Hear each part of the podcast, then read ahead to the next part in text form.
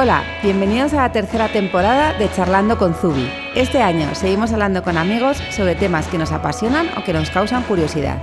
Queremos trasladar una de esas conversaciones que tenemos en el estudio en torno a un café cuando nos sentamos off the record a charlar sin presión y sin entrevista de por medio. Elena y yo hemos preparado una lista de gente que nos apetece que conozcas y con cada uno de ellos trataremos un tema en el que destacan para que nos enseñen desde la experiencia propia. Nuestro podcast está patrocinado por Zubi. Recuerda que en nuestro blog tienes este contenido siempre disponible y muchas más cosas que nos encanta compartir. Bueno, en nuestro podcast de hoy, hoy estamos, podemos decir, como en casa, porque nuestra invitada nos conoce casi desde que nacimos, la verdad. Hoy hemos traído a Zubi a Marisa Cerdeño, profesora titular del Departamento de Prehistoria, Historia Antigua y Arqueología de la Universidad Complutense de Madrid ya está jubilada, pero aún la verdad que da clase. De hecho, esta última semana ha estado de acá para allá sin parar. Además, ella es experta en prehistoria de la península ibérica, cultura celtibérica, arqueoastronomía y patrimonio arqueológico. Espero haberlo dicho bien. Bienvenida, Marisa. Muchas gracias.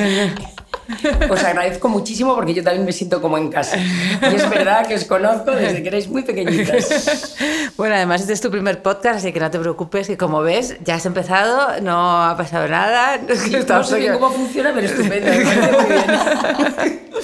Bueno, hemos querido que vengas a charlando con Zubi porque creemos que la antigüedad y las costumbres vuelven y se repiten. Y nos gustaría hablar de todo ello y de muchas cosas más, porque luego para el final tenemos una sorpresa de una cosa que tiene Marisa entre manos, que, nos va a contar y que sé a todo el mundo le, va a gustar mucho. Y, y, además, bueno, Marisa ya sabe que es que nuestro bisabuelo, que se llama Francisco Álvarez Osorio, eh, en los años 30 tal, y entonces, bueno, siempre en nuestra familia ha habido una gran vinculación con la arqueología por eso, pero, pero vamos, que ya sabes que somos más apasionadas, nuestro padre también, y bueno, y tú, bueno, ¿qué te vamos a decir? Si has estado excavando, eh, están excavaciones importantísimas. Ha sido mi profesión durante muchos años, efectivamente. Por ejemplo, ¿dónde has estado excavando y qué, qué has encontrado? Bueno, yo me, me, centré desde muy pronto, como habéis dicho vosotras, en el estudio de la cultura celtibérica a raíz de mi memoria de licenciatura y luego de la tesis doctoral que ya versó sobre eso. Y entonces empecé eh, buscando, ese fue el inicio, los viejos yacimientos que, celtibéricos que se habían descubierto a principios del siglo XX, pues porque era una documentación antigua, eh, no muy completa, y a, partir de ahí recalé la provincia de Guadalajara, todo el norte de la provincia de Guadalajara es parte del antiguo territorio histórico de Celtiberia. Sí. Y efectivamente ahí encontramos algunos de los antiguos, pero sobre todo encontramos yacimientos nuevos, intactos, que eso ha sido muy interesante porque han proporcionado muchos datos que han permitido renovar en cierta manera pues, la visión de la cultura celtibérica. Así que sí, ahí he estado mucho tiempo. Además, en los sitios más fríos de España. Pues sí, creo que el más. El más. El más de España. Morir Ahora, además, también famoso por otra cuestión menos agradable, que es también el más despoblado de España. ¿Ah, sí? Sí, ahora en realidad está considerada la zona cero de la despoblación y es un problema grave, que sabéis que ahora salta mucho a los medios de comunicación. Así que hay vertientes más, en fin, más gratificantes que otras. Bueno, nosotros estamos lo mismo pasa en nuestra zona de Cuenca, también en estas zonas donde, donde nosotros producimos. Eh, también es un problema gravísimo. Sí, sí. Efectivamente. Y, bueno. Sí, no, aquí en Zubida, además, como tenemos a mucha gente que trabaja en pequeños pueblos y todo, estamos muy concienciadas con la despoblación del medio rural porque es, un tema gravísimo, porque además no hay capacidad en las ciudades para todo el mundo, entonces hay que... y se puede poder trabajar desde cualquier sitio. No, y que no puede funcionar correctamente un país que la mitad de su territorio está vacío. Eso. Totalmente. En fin, ese es un problema diferente que, de difícil solución de momento, sí. Y realmente la figura del arqueólogo, todos los que tenemos en la cabeza, ¿está ligada a, lo que tenemos en plan de las películas un poco Indiana Jones o no tiene nada que ver? Eso es lo que nos imaginamos, ¿no? pues en realidad no tiene nada que ver, pero porque es cierto, y ahí vienen todos estos estereotipos, que la arqueología, pues es cierto que tiene una vertiente social, vamos a llamarlo así, además con un halo romántico pues mucho más que cualquier otra disciplina científica, por varias razones que podemos ir viendo, ¿no? bueno, el misterio del pasado, los descubrimientos más o menos espectaculares, y eso pues da pie efectivamente a todo este tipo de, en el fondo son clichés bastante falsos. Hombre, no digo que no haya arqueólogos guapos, que alguno lo hay, y alguna arqueóloga maciza, como yo digo, pero realmente el trabajo de campo, que es el que se refleja en esas películas, es una parte importante de nuestro trabajo, pero es como un primer escalón y es duro. Es decir, estar ocho horas en el campo sudando no es tan romántico como muestra Indiana Jones. Y luego todo el trabajo posterior al propio trabajo Claro. de campo, que si ya no sale en las películas, ¿no? Claro. Bueno, Así que no sabemos si hacen bien o mal este tipo de, pues en el fondo de estereotipos eh, un poco falsos, vaya. sí, sí. Es como menos aventura y más una labor de paciencia, imagino. Pues sí, como, todo y trabajo cuidado. científico. Es decir, que yo solo a veces se lo digo a mis estudiantes, claro, clasificar 500 fragmentos de cerámica es muy aburrido, eso ya no divierte, pero lo que encuentras después hay que clasificarlo, eh, catalogarlo, estudiarlo, interpretarlo.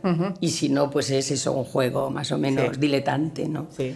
Eh, Cuando hablamos de arqueología, bueno, tú en, en tu caso protohistoria, que además Sí. es eh, de qué año a qué año más o menos.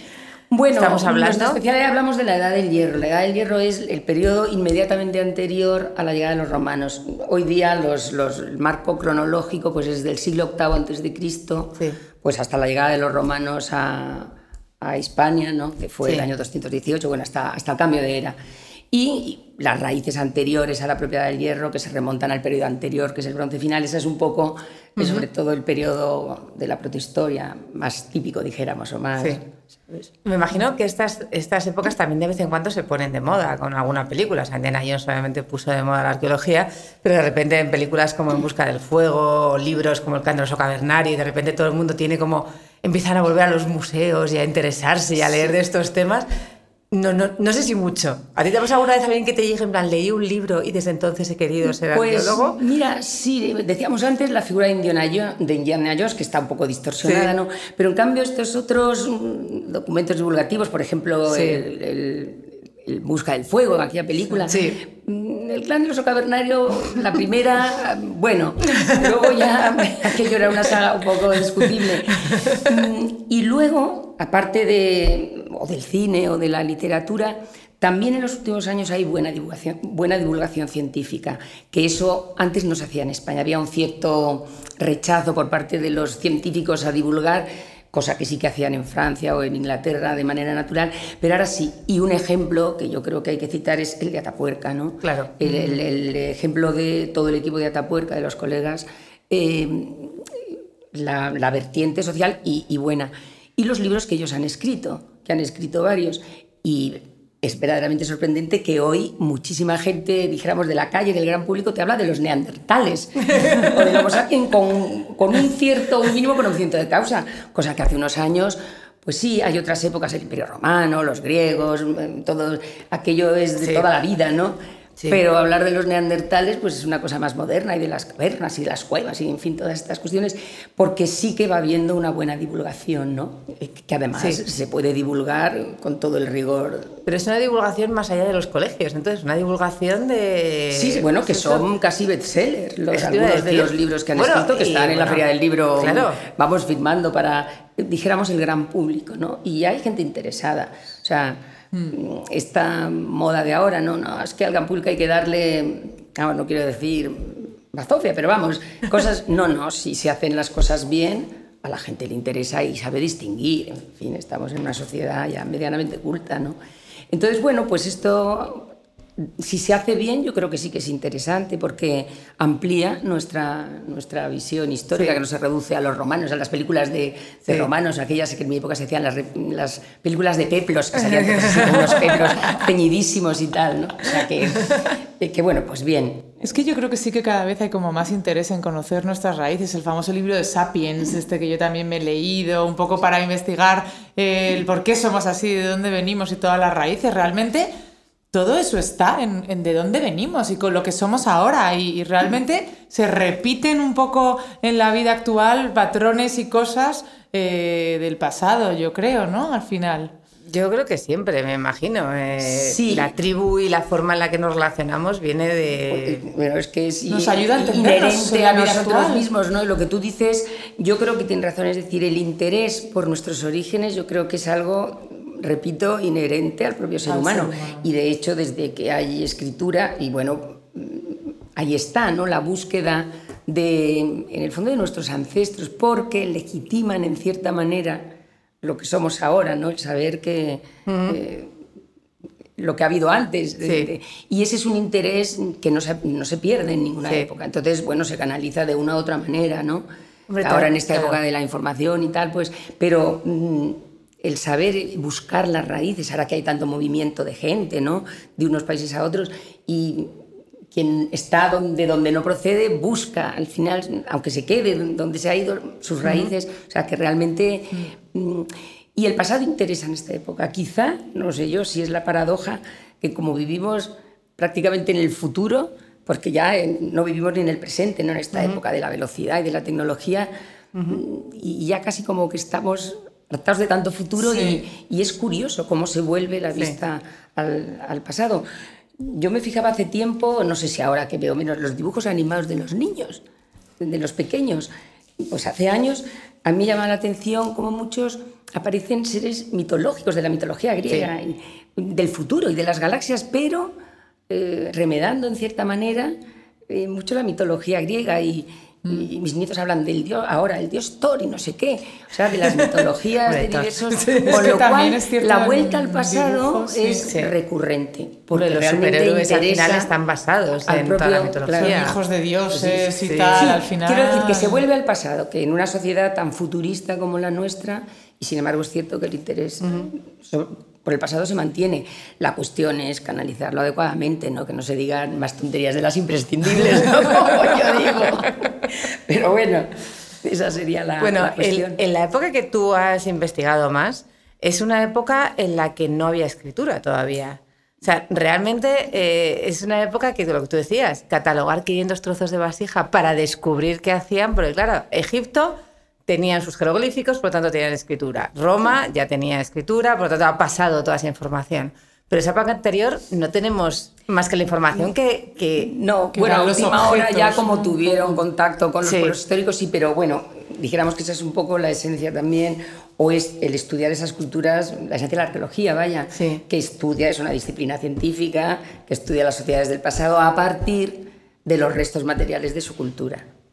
Aparte de, restos materiales, han llegado leyendas. ¿Hay alguna forma de descubrir algo de eso? Bueno, eso también. Ahora hay algunos colegas que, se dedican a esto un poco, dijéramos, buscando en la etnografía, por decirlo así, en las tradiciones, a veces tradiciones populares muy ancestrales, que se puede, dijéramos, identificar a lo mejor algunos mitos que realmente tienen una ascendencia anterior a la llegada de Grecia o de Roma, etcétera, ¿no? Sea que, pero, pero claro, las sociedades, hay un gran, eh, una gran brecha ¿no? entre las sociedades estatales con escritura sí. Eh, y las no estatales sin escritura, es decir, la mentalidad sí tenía que ser muy diferente. Pero como tú dices, es cierto que en los libros de historia, ahora ya no, pero hasta hace relativamente poco, muchos libros de historia empezaban en, en Sumer. Había un manual famoso que yo estudiaba, la historia empieza en Sumer eh, es decir, en las sociedades del Próximo Oriente ya estatales, con escritura ya de ahí, los luego los egipcios, y luego los griegos, y luego los, micénicos, los griegos, en fin, todos, ¿no? Pero claro, el ser humano, el homo, el homo tiene dos millones de años de antigüedad, con lo cual se dejaban fuera pues casi toda la historia de la humanidad, que nos parece lejana, primitiva, pero se inventaron muchas cosas. Como yo digo también en clase, digo, nuestros antepasados lejanos eran primitivos, pero no eran tontos, si no estaríamos nosotros aquí. efectivamente, de ellos. efectivamente, efectivamente. ¿Y, crees que la historia se ha tergiversado un poco a veces desde dentro con motivos religiosos, políticos? Eh, ¿Se puede manipular la historia o realmente son datos objetivos? Yo creo que hay un poco de todo. No, bueno, se manipula constantemente. Yo creo que no un poco, sino constantemente. Yo creo que esto es un clásico, ¿no? Porque, bueno, como que es fácil en cierta manera, ¿no? Son hechos del pasado que ya no existen y por tanto, mm, y además por las razones que dábamos antes, de que, en fin, la búsqueda de raíces, el valor de nuestros ancestros más o menos lejanos es importante, pues el intentar demostrar con hechos del pasado, sesgados y manipulados, actitudes o decisiones del presente, pues es un clásico al que no se resiste mucha gente, o bien por motivos religiosos, por motivos políticos. Incluso hoy día tenemos ejemplos, bueno, en fin, muy palmarios que no vamos a comentar porque estamos en el pasado, pero estamos mucho más en el pasado. Es evidente. Entonces, como toda disciplina científica, bueno, se trata de la búsqueda de la objetividad. Eh, pero es verdad que la historia se hace desde el presente. Es decir, enjuiciamos los- interpretamos o reconstruimos la sociedad del pasado desde el presente. Con lo cual, desprendernos de toda nuestra subjetividad es difícil. Lo que pasa es que ahí hay un ejercicio de rigor científico de objetivar los datos o de catalogar los datos de la manera más objetiva posible para luego interpretarlos. Es verdad que la interpretación puede variar, pero como yo digo siempre también, que los datos no sean discutibles, que estén bien tomados.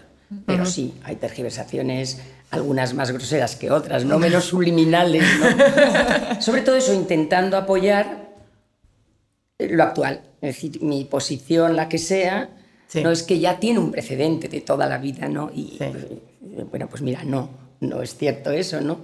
Pero bueno, eh, bueno, para eso están en fin, los profesionales que intenten evadirse, ¿no? De Sí. esa tergiversación.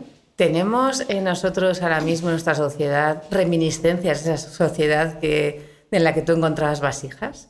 Hay cosas que sean muy nuestras desde entonces, que vosotros hayáis podido encontrar de decir, pues vivían de tal forma, les gustaba tal cosa, y nosotros a día de hoy seguimos haciendo lo mismo.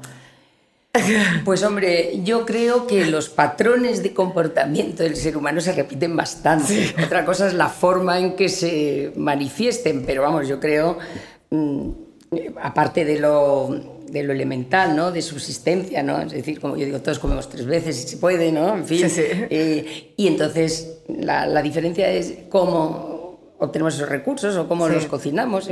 Pero vamos, que hay patrones de subsistencia evidente que se repiten, pero de comportamiento también, y de ideales, y de creencias, y de, en fin, eh, los patrones de la sociedad y las jerarquías sociales, y en fin, sí hay mucho, salvando las diferencias, por supuesto, oportunas, pero nuestros comportamientos son muy repetitivos.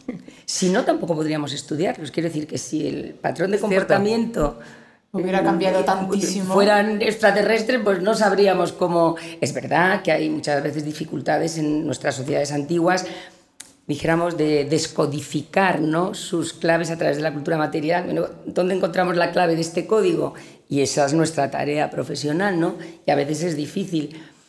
Pero precisamente porque sí hay comportamientos repetitivos o modelos repetitivos, pues algunas cosas se parecen.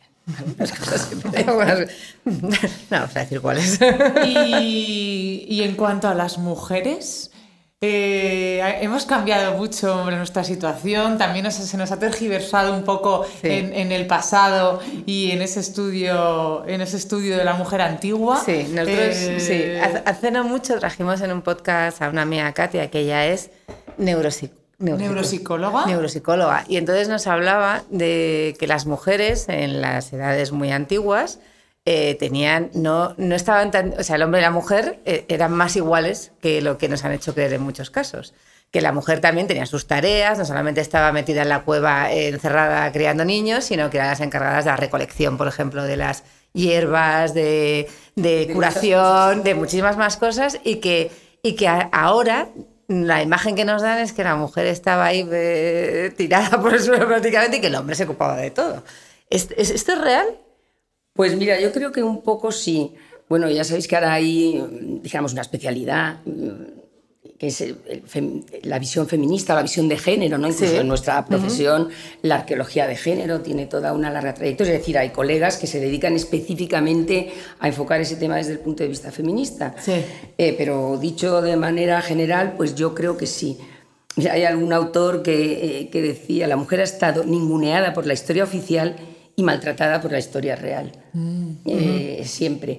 Y esto vuelve a lo que decíamos antes. Eh, yo creo que efectivamente se utiliza el pasado de manera intencionada, a veces subliminal, y ahora ponemos un ejemplo, para mantener, eh, dijéramos, un determinado modelo, en este caso relacionado con la mujer, ¿no? Nos cuestionó y al día de hoy todavía el modelo es masculino en el mundo que nos movemos, ¿no?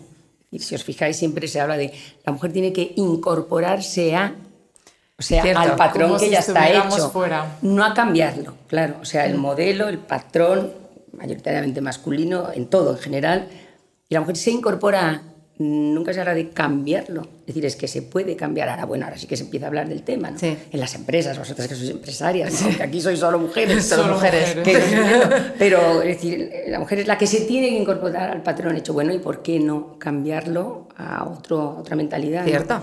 O sea que, que, bueno, Es- el tema es muy amplio. y- Empezamos con el lenguaje y terminamos... Claro, sí, pero el tema es proceloso y tal.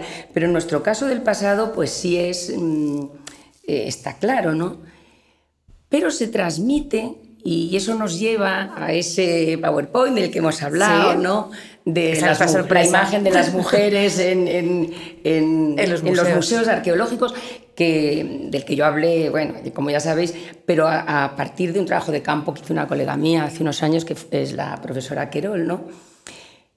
Y es muy significativo porque todo esto que estamos hablando de las sociedades del pasado, bueno, del trabajo científico, del trabajo, bueno, pues de ocio Sí. y tal, pero luego hay los museos, los museos arqueológicos específicamente, pues son los que transmiten la imagen pública, ¿no? Sí, La que ¿cierto? ve todo el mundo, la Bueno, que está es la que se nos graba en la retina, en la cabeza. Claro, la que van, yo digo, los escolares Sí. y el gran público en general, Sí. ¿no? Es decir, gente que no es profesional, pero Sí. interesada en ello.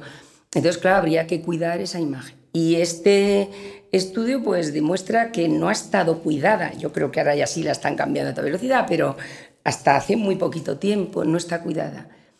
Yo creo que no de manera intencionada, porque esto es, y eso quizás es lo grave, que es instintivo, ¿no? Sí.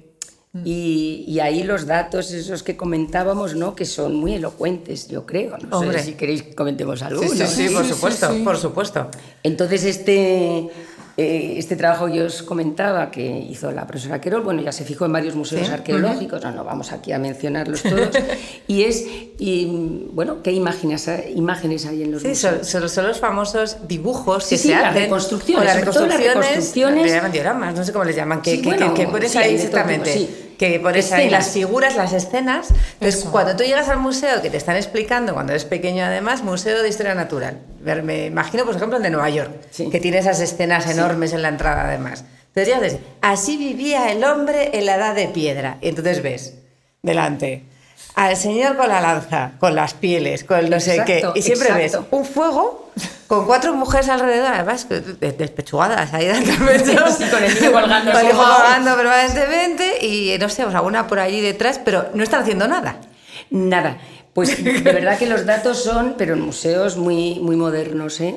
Y yo solo voy a dar un dato y puede que lo hayan cambiado ya, ¿eh? que son Sí, sí. los colegas queridos, ¿no? El Museo de Burgos, el de la evolución humana Sí, de. Atapuerca, y los datos que tomo de este trabajo de la profesora Querol, ¿no? Mm, de 36 escenas que analizaron y se ven 223 individuos, algunos no son reconocibles, ¿no? porque están en, en un plano lejano y tal, no se sabe lo que son, ¿no? son figuritas esas, no se cuentan. Pero de las que se ven, hay 166 hombres y 57 mujeres, es decir, el 25%. Ya Cuando, sí, me imagino cuando que somos el 50%. había paridad también en esa época. Exactamente, si no, no estaríamos en el- el mismo número. Siempre hemos sido, bueno, pues el 50, el 31%, es decir, la mitad de la población es femenina y la mitad es masculina. Entonces, ya para empezar, solo un- hay un 75% de varones y un 25% de mujeres.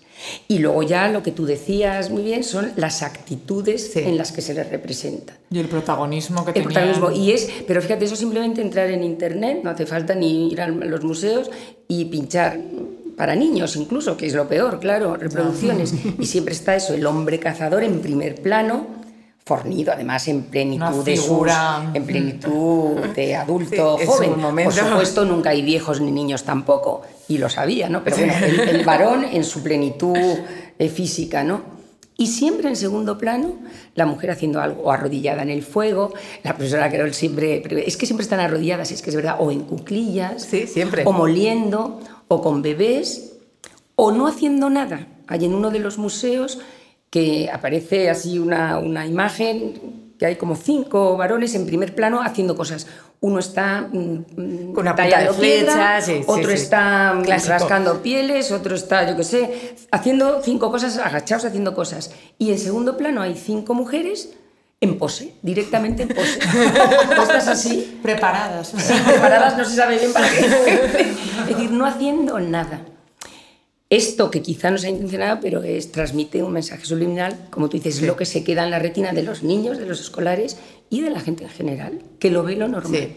¿Qué, ¿Qué es lo que hacía la mujer en esa época? Pues mira, haría de todo y yo muchas veces comento que hay que mirar no tan lejos como al hombre y a la mujer paleolíticos, a nuestro mundo rural, a nuestro mundo rural que ha sido que hasta muy entrado casi el siglo XX no ha cambiado mucho, Cierto. pero simplemente en el siglo XIX. Y, y hay alguna novela que yo la menciono siempre, que es La Esfinge Maragata de Concha Espina, que me parece verdaderamente magistral. Es decir, todo lo que la mujer rural hacía, incluso, bueno, hoy, hoy las cosas han cambiado mucho, pero lo que ha hecho la mujer rural sin irnos al paleolítico. De Todo, todo, de todo. De todo. porque Iba al además- campo con el marido. eh, y porque los hombres no estaban, porque Sí. habían emigrados muchos. O sea, ni siquiera había hombres, con lo cual hacían todo. Lo que pasa es que, como yo digo, ya cazar el mamut, digo hoy día que ya no cazan mamut, les hemos hecho polvo, ¿no? Quiere decir que... pero, pero es cierto, o sea, que no hay que irse ni siquiera tan lejos para, bueno, ¿y qué, qué hacía la mujer rural en nuestra sociedad de hoy? En esa novela que yo os digo, que yo recomiendo a todas las feministas leer, una de las escenas que a mí más me impresionó, va enseñando, la abuela, la nieta le va enseñando el campo y dice, esa es fulanita, dice, está a punto de dar a luz, a punto de parir, dice, por lo menos va a estar una semana sin volver al campo. Cavaba Una zanja porque no había riego, Una en fin, una cosa penosísima. Con lo cual, quiero decir que han hecho de todo, sí, parían hijos, pero hacían todo lo demás. Entonces... Eso se mm, tiene que ver. O sea, eso. eh, Claro, o sea, no, es que lo que es decir, se transmite una imagen de la mujer occidental burguesa. Sí. Esto de la mujer, bueno, y de otros de otras décadas atrás, ¿no? Pero todo el resto de mujeres que no son la burguesía occidental, que no lejos. En no, África. eh, o el día de hoy. Entonces, por eso esas imágenes, pues en fin, quizá no sean intencionadas, pero es perpetuar un modelo. Sí. Y se perpetúa en base a que se ha hecho toda la vida, porque todo ha sido igual. Y encima, claro, lo importante es lo del primer plano, que es cazar, salir, estar fuera. Y lo de detrás, pues es que no tiene importancia. Claro, si lo de detrás no tuviera importancia, vuelvo a repetir, no estaríamos aquí tampoco. Totalmente. Totalmente. Si no podría estar el otro fuera cazando. o sea, es que al final exacto. todo es un trabajo no, en na- nadie tendría, no habría nacido niño y por tanto la sociedad se hubiera extinguido. Con igual importancia. Entonces sí, es verdad que hay que cuidar ima- la, la imagen Las que maneras, se proyecta, sí, sí, que parece inocente, pero nunca lo es. Nunca lo es. Eh, inocente. Entonces, Y entonces hay museos que ya se han puesto a. yo creo que sí, solucionar que casi todos están corrigiendo este tema, pero fíjate, es que hablamos del año 2009 ¿eh? y del año 2010, y del año dos- ¿eh? de- de- que son Ahora. museos nuevos, no es que sean museos antiguos, no, no, museos que se han rehecho enteros. Y, y aparecen estas cifras, o sea, que están computadas, ¿no? Los porcentajes, las actitudes de las mujeres. tal. Os, Entonces, os dejaremos enlace, a- vamos a buscarlo por internet para que podáis ver todas sí. el PDF este. Claro. Que cuando cayó en nuestras manos el año pasado fue como, "Ah, tenemos que traer a Marisa. Y, y bueno, pues eso que en realidad hay que educar en igualdad, ¿no? Entonces los museos es un, un centro didáctico y revestido de autoridad, porque hombre, son centros científicos y oficiales, entonces claro, hay que ser cuidadoso, no, no hay que desmelenarse, no, no, no, simplemente hay que eh, atender a la realidad. Pero que es difícil, porque lo que hablamos al difícil. los estereotipos, los clichés, es que hasta a nosotras la nos sociedad sale. es que no te, te das sale, cuenta. te O sea, a sale. lo mejor hace 20 años es que ni tus padres ni, ni tú misma pensabas cómo esas figuras estaban representadas No. y de repente ahora cae por su propio peso. Es que al final hay que abrirlo todo, analizarlo todo y, y- y tratarlo desde una perspectiva de igualdad, desde todo y estas bases, ¿cómo no hacerlo? Claro. Que son las bases de donde partimos y donde somos, Sí. Que estén realmente igual No, representadas. además ocurre una cosa que es, que es lo que tú has dicho, que es que si no damos importancia ni siquiera a lo que hacía esa mujer metida en su cueva, ¿cómo vamos a dar importancia a la mujer que ahora se queda en casa? Claro, Que hace un exactamente. trabajo enorme. Claro, no se valora la enorme. tarea y ya, pues ya es- está, ya está. es ¿no? exactamente. Claro. Porque nunca se ha mostrado. Entonces, si, pues eso, si se muestra, se le da la misma importancia al que salía a cazar que el que mantenía el fuego, porque al final la que estaba manteniendo el fuego era ella, porque él estaba cazando. Bueno, pero no es que se todo el tiempo. ¿eh? Ojo, que cazaban Que tampoco cazaban mucho. No, Realmente no, cazaban una vez cada 15 días y luego comían durante Esa- 15 días. Es que esa es la realidad. De eso esa era una figura que se, muy decimonónica, todo el día cazando, eh, esforzadísimos. Y luego estudios que se han hecho etnográficos hace ya muchos años, con, por ejemplo, con sociedades africanas, los bosquimanos y todo esto, bueno, a lo mejor eso cazan un par de veces a la, a la semana o tres, porque con eso tienen para todo. O sea, que, que ojo, que tampoco.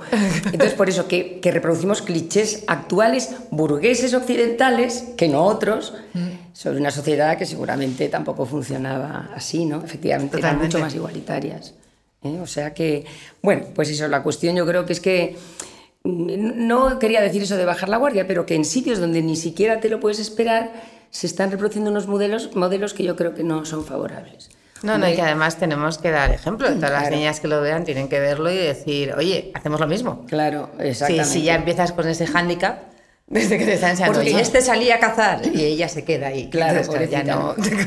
Y, y- y la clave, como hemos dicho también al principio, es que cambie la mentalidad. Es decir, que no sea la mujer la que se incorpora No, no, al sistema masculino, sino de que el hombre haga tareas como, por ejemplo, llevar al niño al médico, eh, quedarse con él por la tarde, porque ella tiene un trabajo que le requiere. Es decir, la famosa conciliación. Pero la conciliación no tiene que ser solo para la mujer. Es decir, mientras la sociedad no acepte que quien tiene que conciliar también es el padre, no la madre solo. No, no, tiene que conciliar pues- ambos. Esto es una sociedad. Bueno, Claro. y conciliación también de incluso los, los no madres, es que esto lo hemos hablado mucho con Muchas, Laura y con tal. veces. Al final es conciliación general, General, de vida, aunque no tengas hijos, cosas de que hacer, vida, claro. hombre, mujer, madre, no madre. Exacto. Al final que todos estemos equilibrados en, un, en el Exacto. equilibrio que es la, la esencia de la vida, ¿sabes? Que no esté- Efectivamente. Y así funcionará una sociedad, pues eso, más igualitaria, por lo tanto mejor. ¿no? Sin, Pues con el mínimo de desigualdades posibles. Al final, fijarnos en el pasado nos lleva a una sociedad más igualitaria, que es sorprendente. ¿eh? Pues efectivamente, pues Pues efectivamente. porque siempre hemos pensado que traíamos como eso de el hombre de Cromañón arrastrando a la mujer por el pelo. Claro, sí. Esa imagen No sabemos si es real o no. Pues seguramente no. Seguramente no. Seguramente Nos hemos venido con eso, de que nosotras éramos las sumisas tal, y no, y tener una sociedad, como tú dices, mucho más igualitaria, en la que todo el mundo hacía de todo y no nos tenemos que ir más tan, tan lejos. Siglo XIX en el campo, todo el Pues mundo hacía de todo, iban todos a trabajar, todos a hacer tal, y todos. Y hacían todo. Y hacían todo porque no había otra forma. Nosotros Entonces, bueno, hacíamos más porque teníamos a los hijos. Sí, Claro. sí, Eso sí que ellos no lo pueden No lo hacer. pueden hacer de momento, Con claro, lo cual, bueno, nunca se sabe. algo más sí que hacemos. Algo más hacemos, efectivamente, algo más hacemos. O sea que. Pues nada, yo- Bueno. yo, yo creo que les hemos dejado ya anonadados Con con, mucho que esto, pensar, mucho que menos, pensar. eh, que, final. Sí, o sea, no, no, no sé, pues darte las gracias, Marisa, porque yo sé que te haya entrado diciendo yo no estoy acostumbrado, yo esto de la tecnología no lo entiendo, has explicado Bueno, todo del podcast me resiste, pero bueno. No te preocupes, te lo mandaremos para que lo Vale, pongas a vale, alumnos vale, si te vale. atreves. Pues nada, muchas gracias a vosotras por haberme invitado Nada. y encantada de estar aquí. Bueno, Nada, llevábamos desde- mucho tiempo sí. queriendo, queriendo hacerlo y, y bueno, yo creo que hemos aprendido mucho y hemos puesto por lo menos eso, algo en que pensar. Eh, en esa parte que, que creemos que es todo de ahora, de ahora, de ahora y es de Sí. siempre. Y, y hay que volver a los inicios bueno, para, para sí. replantear el futuro. Y que ahora cuando vayáis a un museo y veáis esas imágenes, os acercáis luego a la entrada y decís, por favor, hay un estudio que le voy a mandar, si me puede dejar el mail del museo, porque yo creo que esto teníamos que cambiarlo. A esa mujerona me la traes para atrás, Vamos a cambiar los Me la sitios a esta, pie. a esta gente. Muy bien, pues muchísimas gracias, Marisa. gracias, Marisa. A vosotras de nuevo. Hasta luego. Muchas gracias por habernos elegido de nuevo para pasar un rato de tu tiempo. Para nosotras también ha sido un placer enorme pasarlo contigo. El equipo del podcast de Zubi, capitaneado por Elena y por mí, con Pati en fotografía y Sergio en sonido, esperamos haber estado a la altura. La música de este podcast es un regalo del Latón, nuestros compositores de jeans favoritos, que desde Japón nos acompañan desde el primer día. Si te ha gustado y crees que le puede gustar a otros, compártelo. No hay nada mejor que recibir un regalo porque alguien se acuerda de ti. Tenéis todos nuestros podcasts en nuestro blog, en iTunes, Spotify y otras plataformas. Gracias de nuevo por estar aquí, nos vemos muy pronto.